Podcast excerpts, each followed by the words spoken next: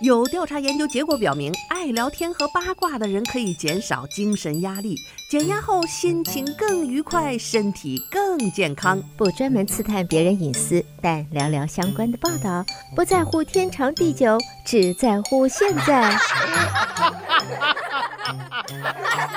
爱八卦，爱八卦，爱八卦，呱呱呱呱。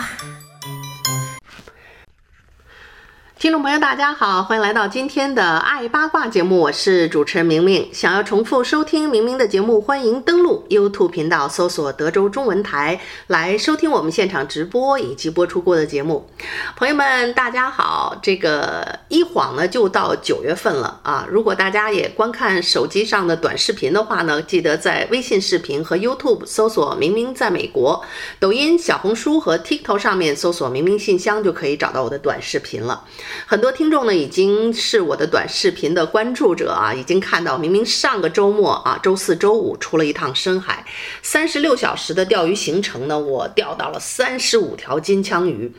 去年是三十六条金枪鱼是我的记录。至今呢，目前在这条船上还没有人打破我的记录。那今年呢，这个上个周末鱼情又是非常的好。我在想呢，一我有可能有机会打破自己的记录，但是还是小小的遗憾，差两条啊，没有打破记录，但是仍然是非常好的成绩。而且这一次呢，去年的三十六条没有特别大的黄鳍，今年的三十五条有一条超大的，近一百磅的黄鳍金枪鱼。如果拿到市面上去卖的话，这样的一条鱼大概也要值。一两千美金呢、那我的一张船票啊，四百五到五百块，基本上你就赚回来了。但当然，德州是有一些要求的，这种 personal 的 fishing license 就是个人的钓鱼执照是不允许商业贩卖的。尽管呢，在钓鱼圈大家都心知肚明，很多人都私下里卖给日餐厅啊，啊，卖给一些需要的部门。但是呢，我一直觉得很多事情，当你变成一个商业行为的时候，好像这个乐趣也就没有这么高了。当然，我钓了这三十五条金枪鱼也蛮头疼的。本来呢，我也定了每个月一趟这个深海钓鱼，但是对于有两个年幼孩子的我来说呢，出一趟门也很不容易。两个孩子要要有人照顾好，哈出门还很担心他们。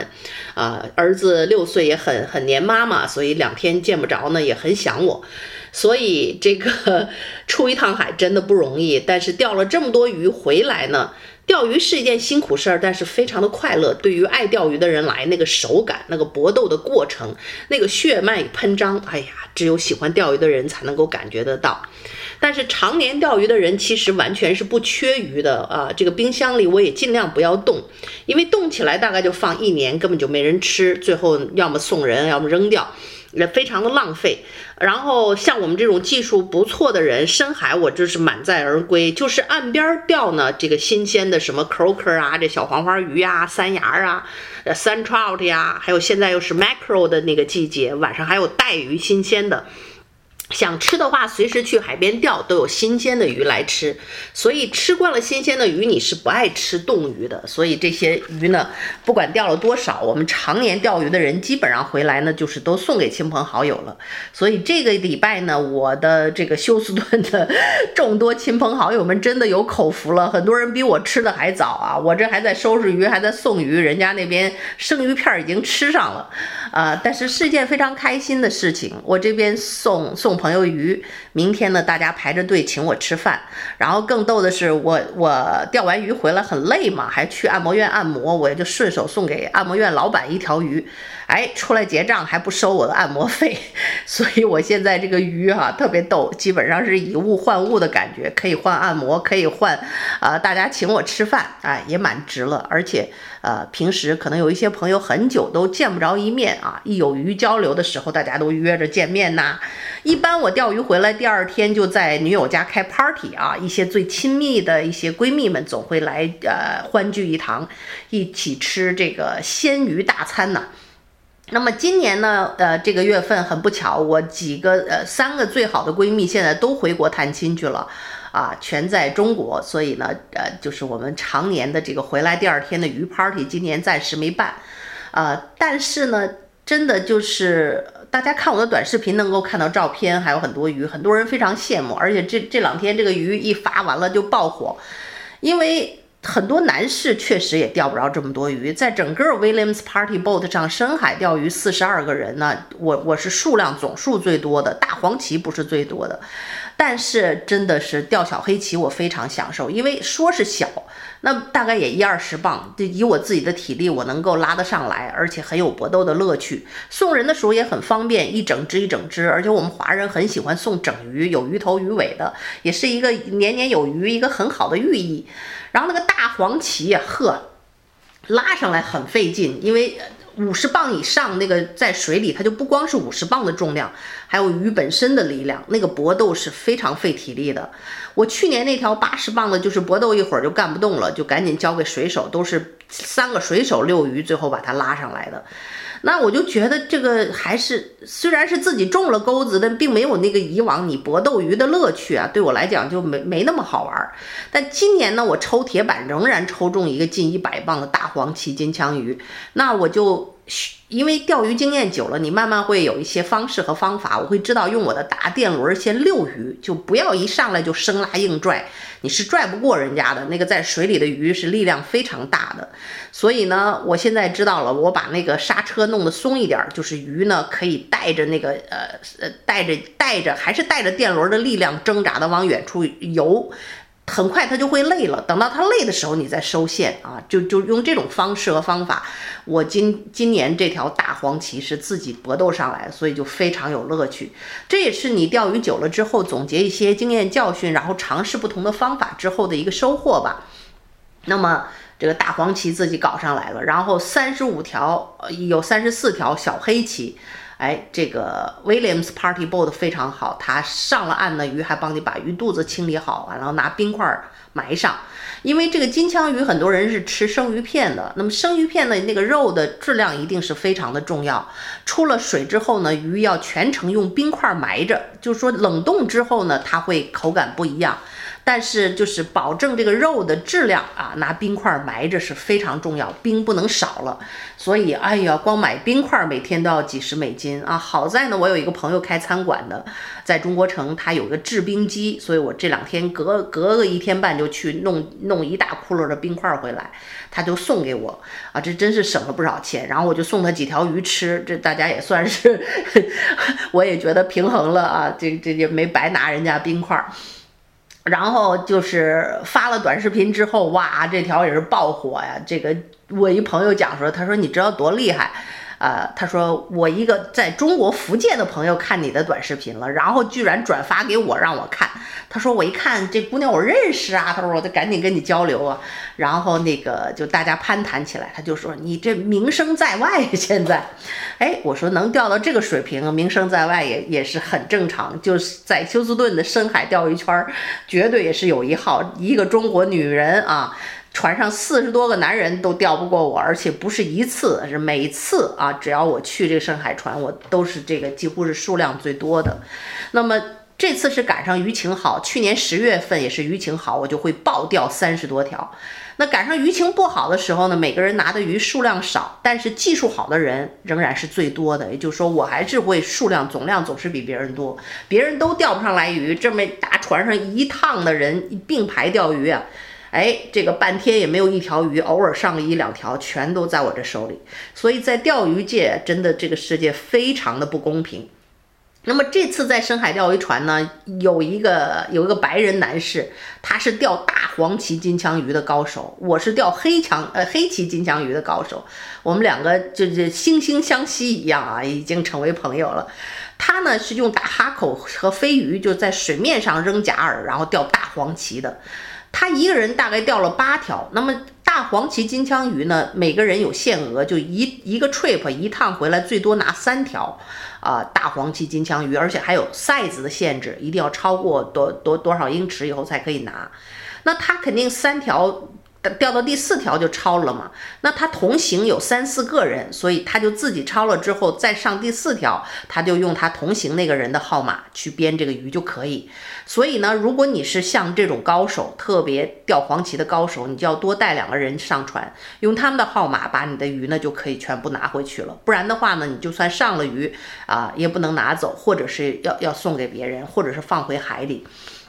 总之呢，这个这个圈儿就是非常不公平。我们会钓的人呢，钓了无数的鱼；不会钓的人一条都钓不上来。这个大黄鳍钓了这么多，也是能钓的人八九条的上，不会钓的人一条都没有。小黑鳍也是如此啊，鱼情这么好的情况下，你像我钓的多，那也有人就是一个三十六小时的 trip 就钓个两条三条，还有人就钓一条，还有人可能是空军啊，当然自己体力不不行也是一个主要的原因。这个时候你就发现了，在深海钓鱼啊，这个身体体能绝对是非常重要的一点。我这些年常年锻炼身体啊，包括小时候参加过长跑，你就发现了我的身体素质和耐力是非常超强的。想要达成这种创造记录的这个钓鱼的水平呢，一定是有好体力。那真的是毫不惭愧地讲，在整个三十六小时钓鱼的行程里，大概有二十多个小时都是在航行。那么其他的时间呢，船在钓鱼的时候，有时候飘远了再开回去。只要是钓鱼的时间，我没有一刻偷懒在休息。所以真的是，呃，整个的行程所有的钓鱼时间我都在钓，这是你创造记录的一个基础。那么这个基础就是说，你一定要有个好身体。你如果到后半夜哈，我们钓金枪鱼是从晚上九点多一直钓到这个太阳升起结束。那么大概是从晚上九点钓到早上六点半啊，七点，每天那个太阳升起的时间不太一样。这个时候你就发现呢，这个后半夜大概就一半的人已经睡觉去了，熬不住了。到凌晨就是到深海钓鱼最后的那么，那最后的一个小时，那绝对都是高手中的高手和身体好的人才留下，那是真正的热爱钓鱼的人。我是其中一个。我们这边的船舷大概就十个人，所以你想，全船四十多个人，在凌晨天亮之前，大概就不到二十个人，十五个人左右在船上，呃，你就可想而知，呃，很多人是累了，身体支不住了，睡觉了，所以呢。这就是成绩的一个差别，就是钓得多和钓钓得少的一个差别，呃，所以呢，我是非常的幸运，有个好身体，父母遗传的好身体，然后从小经常锻炼，体力和耐力确实好，然后呢，这个钓鱼确实也需要一些悟性。我第一次出深海的时候，完全不会钓鱼，钓钓深海钓金枪鱼，连那个夹饵怎么绑都不会。然后这个非常幸运，我旁边就挨着一个高手。那个高手五岁起就上钓鱼船，上奶奶的船就钓鱼。哎呀，人家鱼情也好，那天人上来就在那儿抽，人一直在搏斗。我们这边就跟那个下了饵，啥事儿没有，又上来了，跟傻子一样。后来我就研究他的动作频率和他放饵的深度，他怎么抽我怎么抽，很快我也上鱼了。所以我就是他也没有教我，我只是看着他怎么钓，我就学会了。事实上呢，在这个船上。你每天都能够看到有高手，每一趟出海都有钓得很厉害的人。你如果就是学的能力很强，你去看别人怎么钓，最多再去问问你用什么样的饵多种的，你就可以学会怎么样去钓。所以要做一个生活的观察者，去看去学，这事儿真的没有那么难啊。但是呢，就是有很多人羡慕嫉妒啊，也有点恨啊，也想钓这么多鱼，可是就是学不会。呃，这个人和人之间学习能力看来还是有一定的差距的，所以呢，呃，很多人看我的照片，哎呀，我也挺害人的，以为一出海都能钓到这么多鱼，哇，满仓啊！如果有人在肯卖，那就赚了钱了。其实呢，呃，不知道真正的真实的钓鱼界到底是什么样子，并不是人人嘛都能够钓这么多，我也不是每一趟行程都能够钓这么多。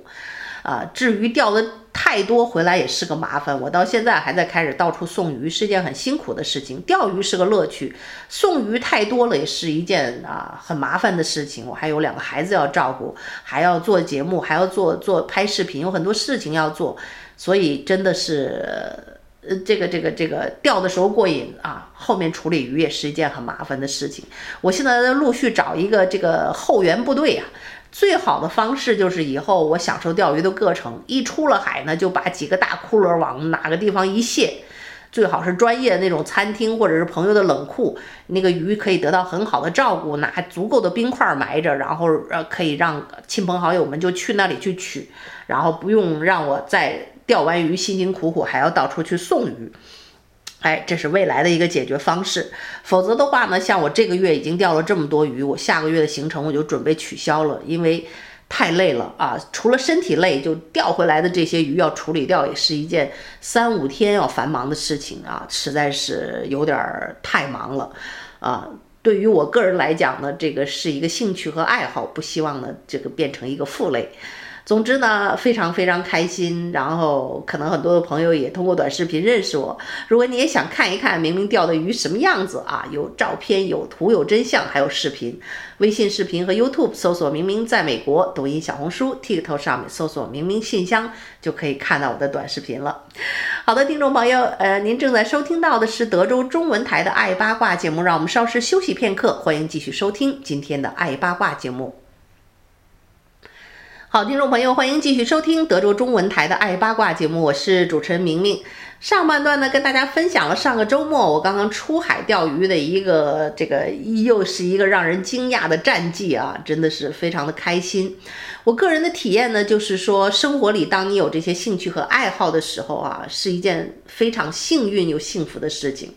对于我来讲，钓鱼的那个过程哇，而且那个海水美的哟。第二天雨过天晴，像镜面一样的美。你看我的视频都能够看到，非常非常的美。如果你不晕船的话，就可以很好的享受海上的时间。所以对我来讲，三十六个小时没有孩子的牵绊，没有工作，全情的去钓鱼，也忘掉自己是是个女人，是个男人，这都不重要，就是个就是个钓鱼人，你就是乐在其中的享受。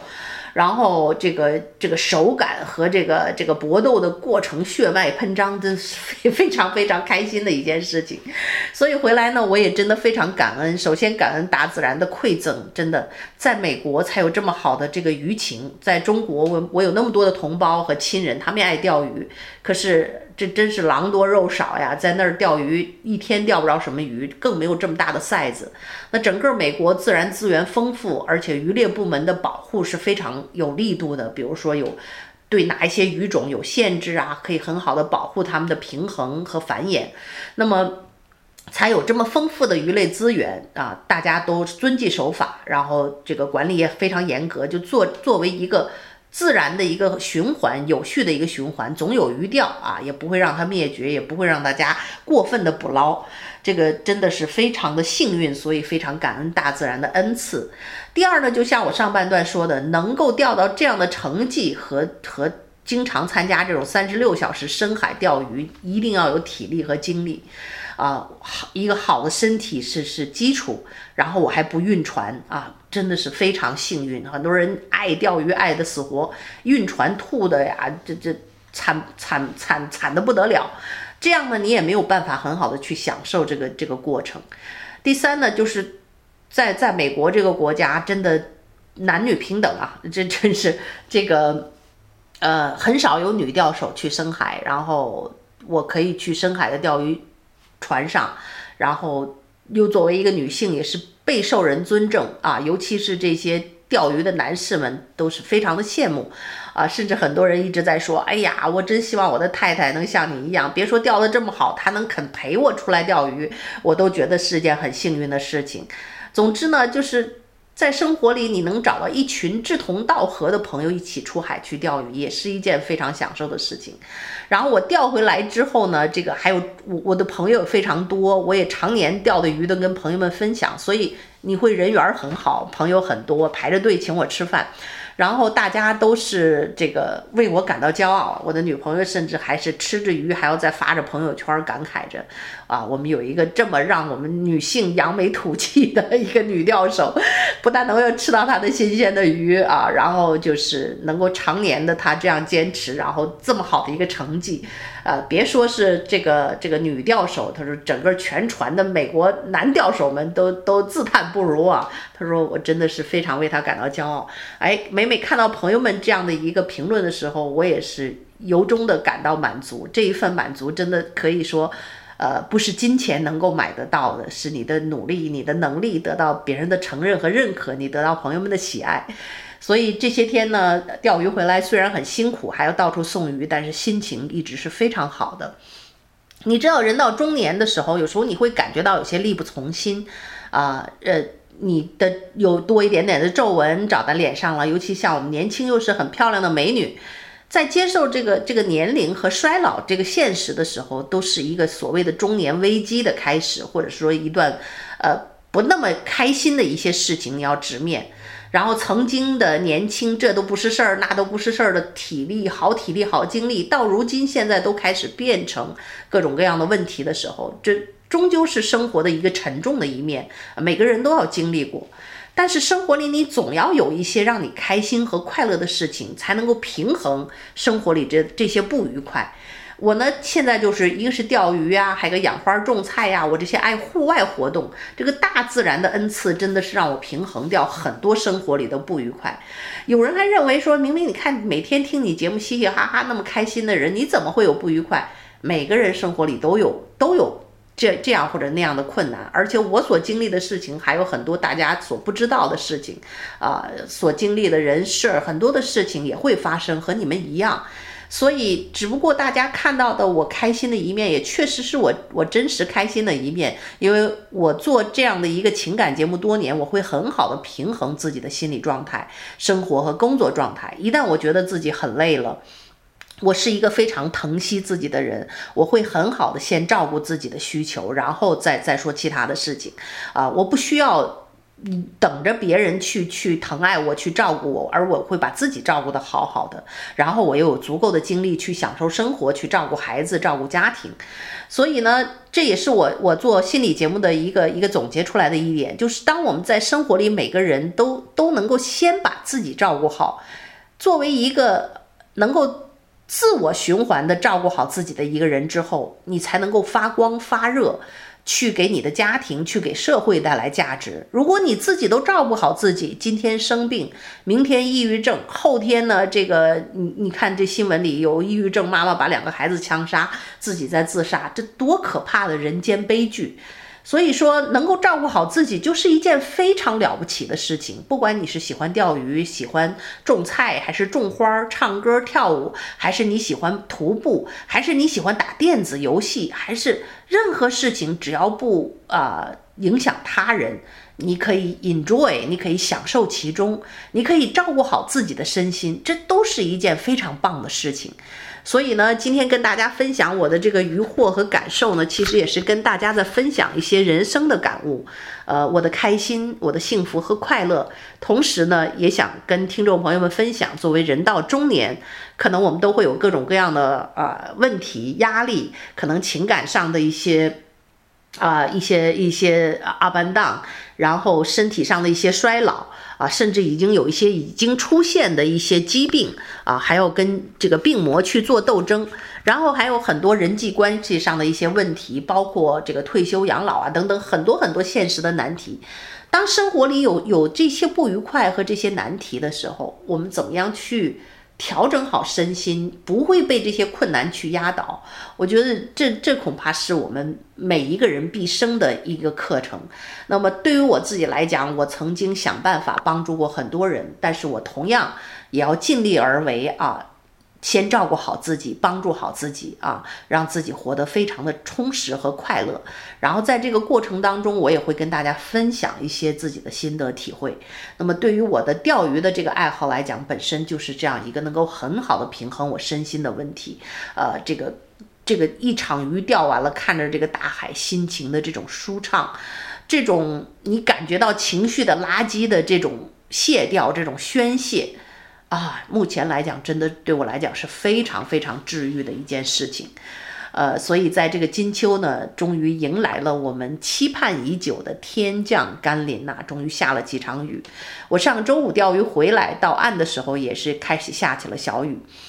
那么从来没有像现在这样看着这个漫天的大雨这么开心过。因为土地的干燥，花园的植物都是多么的需要水，而人呢，也是在这样一个舒适的自然环境里，你的身心也更加容易愉快。所以，为什么当你去度假，或者是像我去夏威夷，看到这个漂亮的自然景观，啊，开着的花儿，美丽的叶子，然后风调雨顺的时候，你的心情也会变得非常的好。那么相反呢，在这种呃，比较严苛的自然环境之下，极度的干旱呐、洪涝灾害呀、地震呐，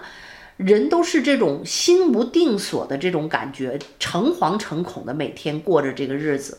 你想想，我们的这个心灵的宁静、平安和快乐又能够从何而来呢？呃，钓鱼回来以后呢，我们鱼圈的朋友经常聚餐啊，然后还有一些餐厅的老板，他们从阿拉斯加钓鱼回来，也会把自己带回来的三文鱼啊、鳕鱼啊做成好吃的，和鱼圈的朋友们分享。